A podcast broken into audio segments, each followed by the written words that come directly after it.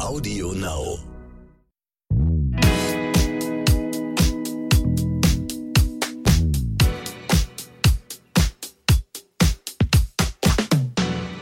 Hallo und herzlich willkommen zu So bin ich eben, euer Psychologie-Podcast für alle Normalgestörten mit Stefanie Stahl und Lukas Klaschinski. Und wir wollen uns heute dem Thema Schuld widmen und manchmal hat man was Kleines verbockt und dann geht es eigentlich auch wieder vorbei und manchmal sind es größere Sachen und wir machen uns manchmal über Monate, Jahre oder gar Jahrzehnte selbst Vorwürfe. Wie können wir uns selber verzeihen und wie können wir anderen Menschen verzeihen? Das möchten wir heute thematisieren und ich finde, das ist ein recht schweres Thema, weil ich kenne das von mir selber. Wenn ich speziell was verbockt habe bei Menschen, die mir wichtig sind, dass es mir oft schwerfällt, mir das selbst zu vergeben, wenn ich mir das klar mache, was ich da angestellt habe. Ich habe eine ganz krasse Begegnung dazu mal gehabt. Ich habe einen Urlaub gemacht, ähm, war bei so einem Schaman im Ausland. war ganz, ganz lustig. Ähm, der ist ein ganz kleiner Troll und der hat immer gesungen und äh, irgendwelche Geschichten erzählt. Und da haben sich ganz viele Leute getroffen. Es waren meist ältere Leute, ich war da der Jüngste.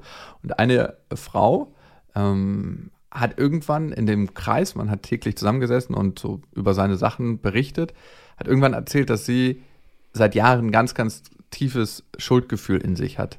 Sie hat mal als junge Frau auf der Landstraße ist sie mit dem Auto lang gefahren und da war ein Jogger und der ist über die Straße gegangen. Und den hat sie totgefahren. Und sie meinte, der letzte Moment war so, als ob sie noch hätte ausweichen können. Die haben sich gegenseitig in die Augen oh. geguckt. Gott, wie gruselig. Und sie hatte später das Gefühl, dass er eine Art von Mann war, so ein, so ein Patriarch, so ein, so, so ein Bild von Mann, was sie gar nicht ertragen konnte, dass sie nicht ausgewichen ist. Also, dass sie eigentlich noch hätte ausweichen können, aber es nicht getan hätte, hat, weil so ein, so ein Hass in Anführungsstrichen auf diese Art von Männer hat. Und das konnte sie sich über Jahre, Jahrzehnte nicht verzeihen. Und das hat sie immer in sich getragen. Und das Komische war, als ich diese Frau das erste Mal getroffen habe, dachte ich mir, was für ein guter Mensch und was für eine Schwere sie mit sich trägt, obwohl ich noch gar nicht ihre Geschichte kannte. Also es hat, hat man schon spüren können. Mhm. Und sie hat diese Geschichte in dem Kreis das aller, allererste Mal erzählt. In so einem großen Kreis. Genau das geteilt. Und ihr sind die Tränen gelaufen und viele haben dort mitgeweint, weil man ähm, das spüren konnte, was das für sie bedeutet und was für eine Belastung das war über all die Jahre. Und ich glaube, das ist generell ein guter Umgang, wenn man mit belastenden Gefühlen sich umherschlägt, darüber zu sprechen in einem vertrauten Kreis. Ja, ähm, ja klar, also ich meine, die gute alte Redekur, die hilft immer und, ähm, und Schuldgefühle sind eben auch in der Tat extrem mächtig, wie auch Schamgefühle. Ich meine, was die beiden unterscheidet, kommen, kommen wir nachher vielleicht auch nochmal drauf zu sprechen. Und Schuldgefühle haben ja den Sinn, dass wir uns an die Gesellschaft anpassen.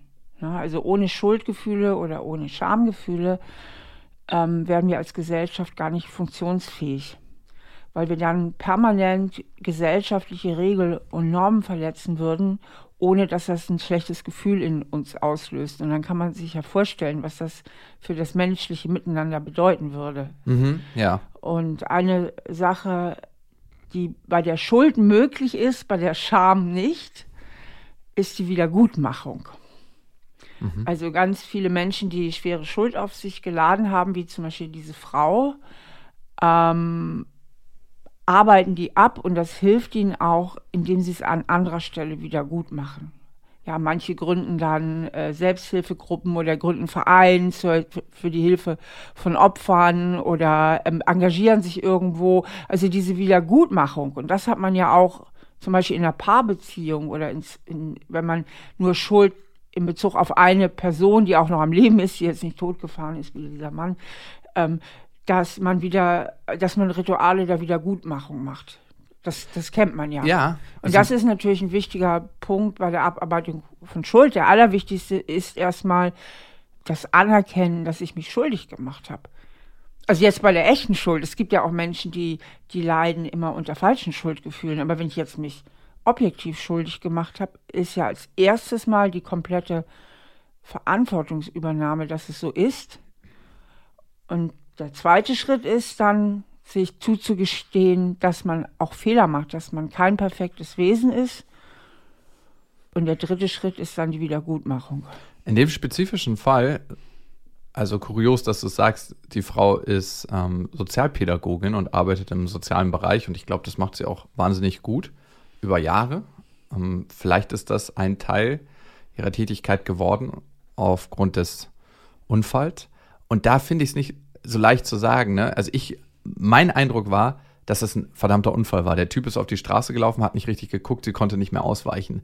Aber dieser letzte Moment, diese Millisekunde, wo, sie, wo ihr der Gedanke später kam und vielleicht redet ihr das Gehirn ihr das ein. Also Absolut, das, das ist ganz, ganz schwer zu differenzieren, denn wenn sie sie hat ja eh ein Schuldgefühl, dass sie jemanden totgefahren ja, hat. Genau. Das ist ja für jeden Autofahrer die maximale Horrorsituation. Es ist ja, wo jeder, ich fahre auch Auto und das ist mal, manchmal kommt es mir so in den Sinn, stell dir mal vor, also was für ein Albtraum, ja, das ist der absolute Albtraum. Die, das heißt, das Schuldgefühl ist in dir sowieso extrem da. Mhm. Und wenn du dir dann noch überlegst, oh Mist, das war so eine Art Macho-Typ, die ich sowieso nicht leiden kann, dann ist der Link vom Gehirn zu machen, vielleicht habe ich es mit Absicht gemacht, natürlich echt nah. Das, das wird sie, denke ich, nicht mehr verifizieren können. Ne? Ja, genau. Und ich, Erinnerung ist ja auch nicht konsistent. Das heißt, nee. wir müssen immer aufpassen, was konstruiert unser Gehirn später und was haben wir tatsächlich in dieser Situation, in dem Moment erlebt. Und äh, was mir immer hilft, wenn ich mich schuldig fühle, ist, ich habe in der Situation mein Bestes gegeben und hatte einen bestimmten Kreis an Entscheidungsmöglichkeiten und aus diesen habe ich gewählt. Und ich habe mich nicht besser entscheiden können. Aufgrund von Mustern, aufgrund von Prägungen, aufgrund von Wünschen, aufgrund von Bedürfnissen. Das finde ich ist ein mega wichtiger Ansatz, was du gerade sagst. Das wird auch so gehandhabt, auch in der Verhaltenstherapie, wirklich so zu sagen, ähm, im Umgang mit Schuld, dass man sich selber sagt, zu dem Zeitpunkt, ja, war es für mich das Richtige. Also mein Horizont war nicht weiter. Und das, finde ich, funktioniert vor allen Dingen auch gut, ähm, wenn man sich selbst gegenüber schuldig fühlt. Mhm. Es gibt ja ganz viele Sachen, habe ich auch, wo ich denke, Mist, hätte ich das damals doch nie gemacht. Und kein anderer außer mir selbst ist eigentlich das Opfer. Ja, mhm. also ich habe keine Schuld jemand anders gegenüber. Und ähm, dann zu sagen, okay, ich habe es damals nicht besser gewusst und gekonnt, ähm, weil letztlich wie immer bei allen möglichen Problemen geht es ja auch darum zu sagen, das ist jetzt eben so. Ich, also, ne, also diese Annahme eben ja. auch. Ne? Und damit auch das Thema zur Ruhe kommen zu lassen. Ne? Glaubst du, Menschen, die schlecht sich selber verzeihen können, können auch schlechter anderen verzeihen. Also es gibt ja Menschen, die können sich ganz gut verzeihen und sagen, hey, das war jetzt so und das ist schade und ich bin darüber traurig ein paar Tage, aber dann ist es auch wieder ganz gut. Also die damit eigentlich schnell in die Verarbeitung gehen. Und dann gibt es Menschen, die tragen auch so Kleinigkeiten, also von außen Kleinigkeiten, subjektiv wahrgenommen vielleicht viel größer, so jahrelang mit sich. So, du hast da mal vergessen, mir zum Geburtstag zu gratulieren, vor sechs Jahren. Und glaubst du, diese Menschen können auch schlechter sich selber verzeihen? Ja, also ich denke, das hängt ja wie so vieles alles immer mit dem Selbstwert zusammen. Mhm. Und ähm, Menschen, die halt keinen starken, also eher einen labilen Selbstwert haben, ähm, die sind ja viel kränkbarer. Mhm. Das heißt, ein vergessener Geburtstag löst bei denen eine da kann bei denen eine richtige Kränkung auslösen, während bei Menschen, die jetzt ein gutes Selbstwertgefühl haben oder sich einfach sicher in der Beziehung zu dem Menschen fühlen, der den Geburtstag vergessen hat, äh, das kann die auch gar nicht kränken. Also sagen, jo, gut, kann passieren. Keine, keine große Sache, ja, aber mhm. ganz viel hängt ja eben wirklich mit dem eigenen Selbstwertgefühl zusammen. Und wenn ich selbst sehr stabil bin vom Selbstwert, kann ich natürlich auch viel großzügiger sein. Ja, das wird ja oft so mh, mm, falsch gesehen, mhm. nach dem Motto, die, die Starken sind die Bösen, vor allen Dingen in den Augen der Menschen, die sich schwach fühlen. Mhm. Dabei sind die Starken oft eigentlich die Großzügigen. Ja. Und die Schwachen sind eher die Gefährlichen. Ähm, ja. Weil die oft ihre, ihre Themen, also ehemals Opfer in ihrer Kindheit, mehr gefährdet sind, äh, zu Tätern zu werden. Also mit Tätern meine ich auch in kleinen Bereichen, dass sie einfach ungerecht sind oder ähm, viel Neid mit sich herumtragen oder was auch immer. Ähm, was mich noch interessieren würde, wenn wir schon beim Thema Schuld und Scham sind, wo siehst du da die Trennschärfe, also diesen Unterschied? Mhm. Ähm, also Schuldgefühle beziehen sich oft auf andere Menschen, ja, dass ich mich jemand gegenüber schuldig gemacht habe oder auch mir gegenüber schuldig gemacht habe, dass ich irgendwas gemacht habe, wovon ich jetzt selber einen Nachteil habe. Mhm. Und Schamgefühle, die gehen irgendwie viel tiefer. Also die, die beziehen sich total auf einen selbst und einfach für das, was man ist. Ja, also, was weiß ich, Schamgefühl, äh, im Bikini rumzulaufen, weil man denkt, man ist viel zu hässlich. Und ne, dann schämt man sich, obwohl man keinem wehgetan hat, ja. Mhm. So, ne, das sind ja diese Schamgefühle oder sich irgendwo daneben benommen zu haben oder irgendwas gesagt, hat eigentlich keinem geschadet. Na, ne, also man, was weiß ich, man ist irgendwo auf eine Party gekommen und ist erstmal ausgerutscht und hat sich auf die Nase gelegt oder irgendwie mhm, sowas, ja, ja. ja. Die beziehen sich nur auf das eigene Selbstwertgefühl. Also Schamgefühle sind extrem verbunden mit dem eigenen Selbstwertgefühl und deswegen ist es ja bei Menschen, die sowieso ein labiles Selbstwertgefühl haben, liegen die Schamgefühle sehr viel näher. Also es gibt Menschen, ich kann mich an eine Klientin erinnern, ähm, die wurde furchtbar streng erzogen mit ganz, ganz engen Normen. Mhm. Und das sind ja vor allen Dingen die Eltern, die den Kindern oft rückmelden, du bist nicht richtig, du bist verkehrt. Oder deinetwegen muss ich so leiden. Oder du bringst mich noch ins Grab. Also diese ganzen und manchmal auch unausgesprochen. Die Mama ist ganz traurig, weil man keine gute Schulnote nach Hause gebracht hat oder so. Das, das produziert ja alles so Schuld- und Schamgefühle auch bei Kindern. Und ähm, die, diese Klientin, die war in, jetzt in einer Familie aufgewachsen mit sehr radikalen Normen, also richtig crank, also richtig pervers, so blöde, kranke Normen. Mhm. Und die litt darunter, dass sie sich einfach nur schämte, dass es sie gibt. Mhm. Also ganz furchtbar, die, die schämte sich einfach für ihre Existenz. Wow. Also und von morgens bis abends eigentlich. Die vermied auch soziale Kontakte ganz viel, geschweige niemals undenkbar eine Beziehung einzugehen. Also die war ein wandelndes Schamgefühl, alles introjiziert von ihren Eltern. Richtig krass. Ja, oder manchmal auch von religiösen Gemeinschaften. Das habe ich schon öfter erlebt, ne? In Interviews mit Menschen, die sehr religiös aufgewachsen sind, also in ganz, ganz festen Korsetts. Ähm, dass sie sehr starkes Schamgefühl beim Ausleben ihrer eigenen Sexualität empfunden haben. Und jetzt erzählt sie sowieso was ganz Wichtiges, ähm, dass mit Schuld und Scham halten ja Gesellschaften zusammen. Das habe ich ja eben schon mhm. gesagt. Und es war halt schon von jeher so, dass Organisationen wie eben auch unter anderem die Kirche oder der Staat genau das benutzen. Mhm. Und früher war das in unserer Gesellschaft viel schlimmer, also für was man sich alles schämen musste und welche unsinnigen Normen eben auch gerade von, von, von der Kirche kamen und von Religionsgemeinschaften. Das ist ja in unseren Tagen viel, viel lockerer geworden. Aber genau das waren eben auch Mechanismen, um die Gesellschaft zu steuern.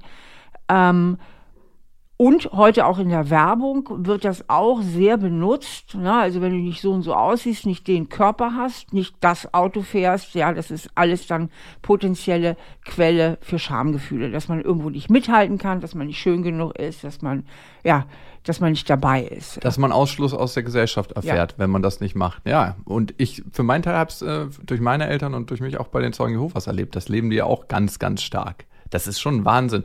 Was das Wissen aber die Zuhörer, dass du bei der, dass du teilweise bei den Zeugen Jehovas warst? Weiß ich nicht, jetzt wissen sie es. ja. Das müssen wir mal erklären. Kurz. Also meine Eltern waren bei den Zeugen Jehovas über zehn Jahre und ich, äh, bis ich sieben Jahre alt war. Also ich wurde da reingeboren und ähm, da wird aus meiner Erinnerung sehr, sehr viel mit Schuld und Scham gearbeitet. Ja, typisch und, Sekte und Religionsgemeinschaft. Ja, also in Deutschland sind die Zeugen Jehovas eine Religionsgemeinschaft, in anderen Ländern eine, als Sekte klassifiziert. Aber was ich sagen kann, ist, ähm, dass mich dieses Gefühl jahrelang begleitet hat und auch dieses Gefühl, Jehova bestraft mich in bestimmten Kontexten, wenn ich nicht so und so handle. Also ich habe dieses Regelwerk von oben ganz, ganz stark eingepflanzt bekommen und das war ein jahrelanger Prozess, mich davon zu befreien. Und ich würde sagen, dass es heute noch in Form von Rebellion in mir drin ist. Also manchmal zeigt man ja dann so eine Gegenreaktion, dass ja. man ähm, dann extra dagegen ist, weil man so viel sich unterordnen musste. Äh, das ist auch ganz spannend. Und damit ist man immer noch Knecht seiner Prägung. äh, wir haben sehr viele Hörermails zum Thema Schuld von euch bekommen und es scheint euch zu bewegen. Vielen Dank dafür. Ihr könnt uns immer schreiben mit den Themen, die euch am Herzen liegen an. So bin ich eben at randomhouse.de und das hat die Susanne getan. Sie ist 21 und schreibt, ich bin noch relativ jung und habe vor zwei Jahren eine Beziehung begonnen. Anfangs wollte ich einfach mal schauen, wohin das Ganze führt, statt über alle Ohren verliebt zu sein. Die Beziehung ging dennoch über zwei Jahre, da wir uns sehr gut verstanden. Das Problem? Ich war nicht immer treu, was mich am Anfang nicht so sehr gestört hatte, mit der Zeit jedoch extrem an meinem Gewissen genagt hatte. Als für mich die Beziehung wichtig wurde, habe ich den Entschluss gefasst, alles offen zu legen. Großer Fehler. Nun ist es vorbei. ist es so? Ja. Okay. Nun ist es vorbei, da er sofort den Kontakt abgebrochen hat. Seitdem habe ich enorme Probleme, Schuld zu ertragen, selbst in den kleinsten zwischenmenschlichen Angelegenheiten. So als wäre mein Gewissen oder mein Schuldbewusstsein mit der Sache extrem empfindlich. Daher meine Frage: Wie geht man besser mit Schuld um? Und wie kann ich mir selbst verzeihen? Ja, das ist natürlich echt äh, eine schwierige Frage. Ja, warum ich eben gesagt habe, großer Fehler. Ähm, ich bin nicht so ein großer Fan von solchen Geständnissen. Von Aufräumen. in einer Beziehung. Nee. Schön in so einen Raum, den kann man dann verschließen. Gut ist. Also, nee, tatsächlich, ich sehe das einfach anders. Ich meine, sie war am Anfang auch noch nicht so ganz committed und dann wird es für sie immer wichtiger. Dann würde ich sagen, Klappe halten, äh, es besser machen, treu sein, sich auf die Beziehung einlassen und mit den Schuldgefühlen selber fertig werden. Mhm. Weil das ist für den anderen so eine Zumutung, so ein Geständnis und so eine Belastung. Und der hat dann den, muss dann mit dem ganzen Ding da umgehen. Und ja. das tut so weh. Und was ist passiert? Es hat ihm so weggehauen, dass er halt Schluss gemacht hat. Jetzt ist alles kaputt. Ja, wichtiger Punkt. Das ist vielleicht auch manchmal eine egoistische Entscheidung Absolut. zu sagen. Ich sehe das so. Ich möchte mich von. Klar, wie ein Beichtstuhl. Ja, genau. Und dann kann der Fahrer damit umgehen und mir Absolution erteilen, aber mit einer Beziehung äh, äh, funktioniert das halt eben nicht so gut. Es ist ein bisschen wie die Scheiße abladen. Mein Vater sagt immer, du, wenn du das in dir nicht aushältst, zu betrügen, dann darfst du es nicht machen. Also, das ist ein das ziemlich. Das ist ein toller Ratschlag. ja. ähm, okay. Beherzige die jetzt auch nicht. Um, ähm. ich, ich kann noch einmal dazu, weil ich finde, das ist ein wichtiger Punkt. Äh, sollte man das sagen, wenn man am Anfang der Beziehung nicht treu war. Ich glaube, manche Partner können das tragen und ertragen und sind total offen dafür und man kann in einen heilsamen Dialog gehen. Ich glaube aber, das sind eher ist eher der kleinere Anteil. Ich glaube, die, die meisten können es nicht ertragen. Ich finde gerade der Anfang so fies, weil der Anfang ist meistens sehr verliebt. Und wenn man sich dann vorstellt, ey, mhm. ich war da total verliebt und ich wäre nie auf die Idee gekommen, ne? Und da hat der mich betrogen. Das finde ich eigentlich vom Ding her viel schmerzhafter als nach zehn Jahren. Ja, also gerade in dieser Phase, also. Ja, ich, ich hatte das auch mal, dass ich mit einer Frau zusammengekommen bin und ähm, die hat mich am Anfang immer gefragt, sind wir jetzt zusammen oder nicht? Und dann habe ich irgendwann gesagt, ja, also wenn du möchtest, dann sind wir zusammen. Und später kam dann heraus. Damals konntest du das noch sagen. Interessant. Touché. Dann haben, waren wir zusammen und dann kam irgendwann raus, ähm, dass sie mich am Anfang der Beziehung ähm, ja parallel laufen lassen hat. Und ich dachte mir so, wow, das vergiftet alles. Das ist so als wie Kaffeesahne. Man kriegt es nicht mehr aus dem schwarzen Kaffee raus. Also es ist einfach in jeder Pore auf einmal drin. Und es war für mich ziemlich schwer, ähm, damit umzugehen. Und ich hätte es, glaube ich, im Nachhinein lieber nicht gewusst. Ja. Weil es hat auch dann eigentlich keine Rolle mehr gespielt für die Beziehung, die Eben. wir zu dem Moment geführt haben. Weil am Anfang kann so viel dazu führen, dass man sagt, man lässt was irgendwie locker angehen. Eigentlich ist es ja oft Angst, hey, klappt das jetzt mit demjenigen? Ich, ich sichere mich noch ab und ich mache das anders. Und, und wenn man dann in das Gefühl der Sicherheit reingekommt und eigentlich eine schöne Beziehung starten könnte, dann spielt das andere eigentlich gar keine Rolle mehr. Eben. Ich glaube, den ersten wichtigen Schritt, Susanne, bist du gegangen. Du hast dich offenbart, du bist in den Dialog gegangen und hast gesagt, das belastet dich im Moment. Du nimmst dich selbst wahr, dass du sehr sensibel im Moment auf zwischenmenschliche Angelegenheiten reagierst und ich glaube auch die Qualität in dem Erlebnis, was du hattest, was jetzt sehr schmerzhaft ist zu sehen, nämlich, dass du noch mal ein bisschen sensibler für dein eigenes Verhalten geworden bist, ist am Ende schmerzhaft, aber auch schön. Ja, und ich denke, was bei der Susanne eben auch reinspielt, dass zu der Schuld jetzt die Scham gekommen ist.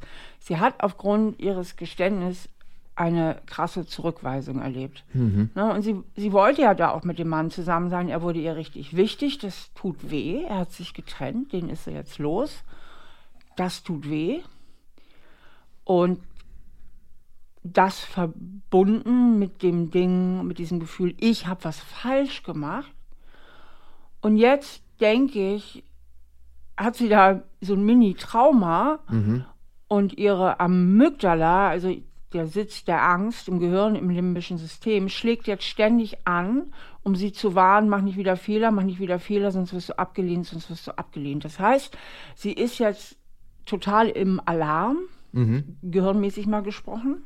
Das meine ich eben mit Mini-Trauma. Also wenn du traumatisiert bist, ist dein Gehirn auf die Traumasituation auch ja ständig im Alarm und schlägt ständig Alarm, auch bei Situationen, äh, die nur entfernt etwas mit dem Auslöser des Traumas zu tun haben. Das heißt, ihre schnelles Schuldgefühl ist jetzt, denke ich, auch, hat ganz viel mit Angstgefühlen zu tun, abgelehnt zu werden. Dass sie irgendwo auf Ablehnung stößt und deswegen schlägt ihr Angstsystem ständig an, mach keinen Fehler, mach keinen Fehler, sonst wirst du verstoßen. Und das ist ja das Schlimmste, was uns Menschen passieren kann, evolutionsmäßig, ist so Ausschluss aus der Gemeinschaft, abgelehnt zu werden. Und durch diese Erfahrung hat sie da eine extreme Sensibilisierung erfahren. Und möglicherweise bringt sie auch schon was mit aus dem Elternhaus, was sowieso da anschlägt auf dem Thema Schuld. Mhm. Äh, und was jetzt nochmal verstärkt wurde und nochmal so richtig, richtig getriggert wurde.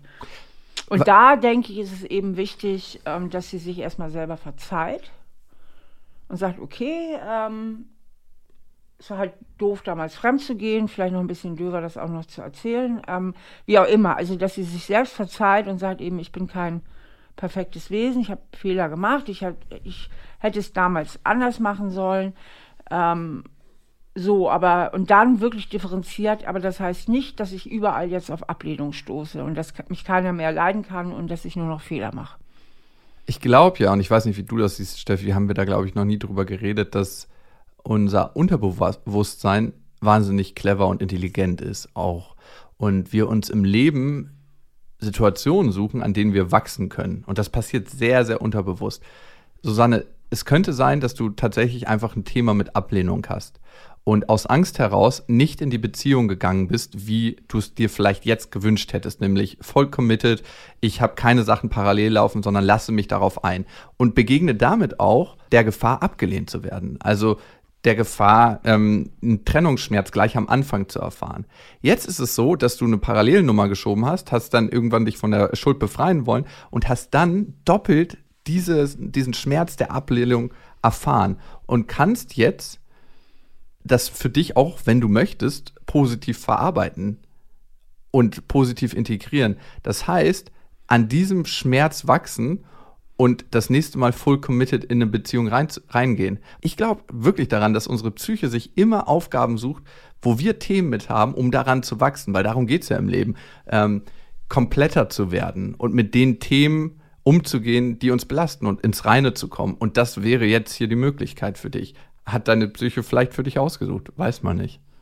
Gut. Ähm, Wir haben noch eine nächste genau. Frage. Ihr könnt uns natürlich schreiben an, so bin ich eben at randomhouse.de. Und das hat die Feli getan, 22 Jahre.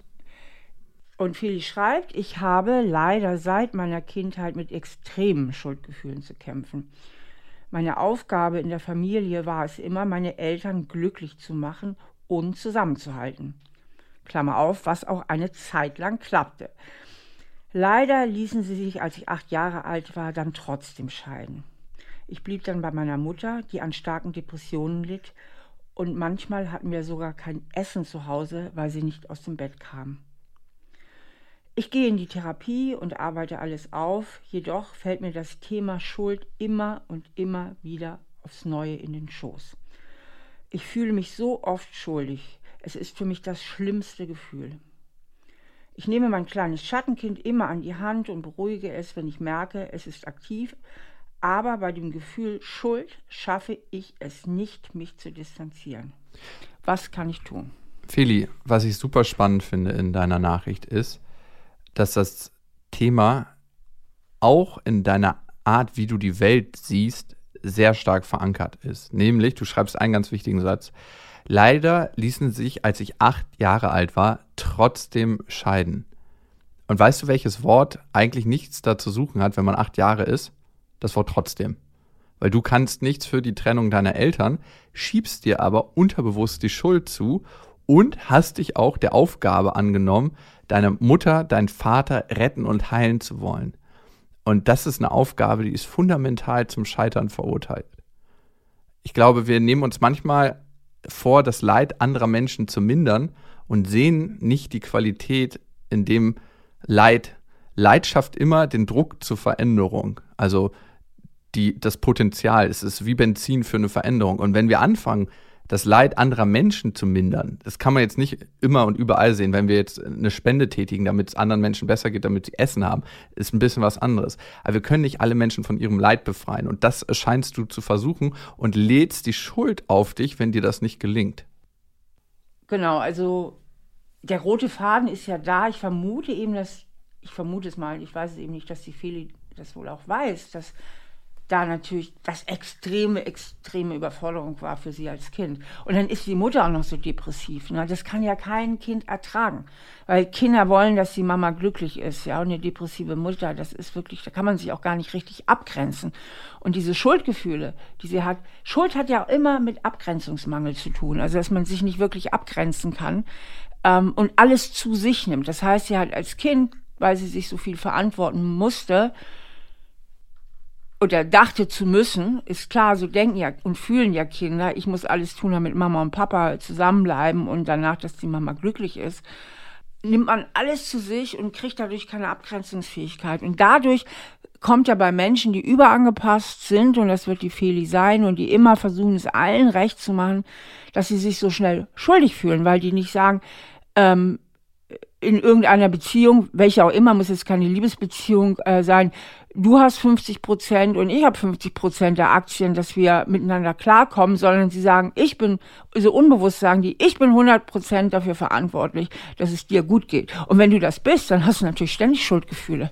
Mhm. Na, hatte dein Partner einen schlechten Tag oder so, er fühlt sich schon wieder schuldig, wenn der irgendwie mit dem Gesicht nach Hause kommt. Ja, deswegen sind die so schnell angetriggert. Und die, die Feli ist ja auch extrem schnell angetriggert, weil sie dieses tiefe Programm hat, alles zu sich zu nehmen, also dass sie dafür verantwortlich ist.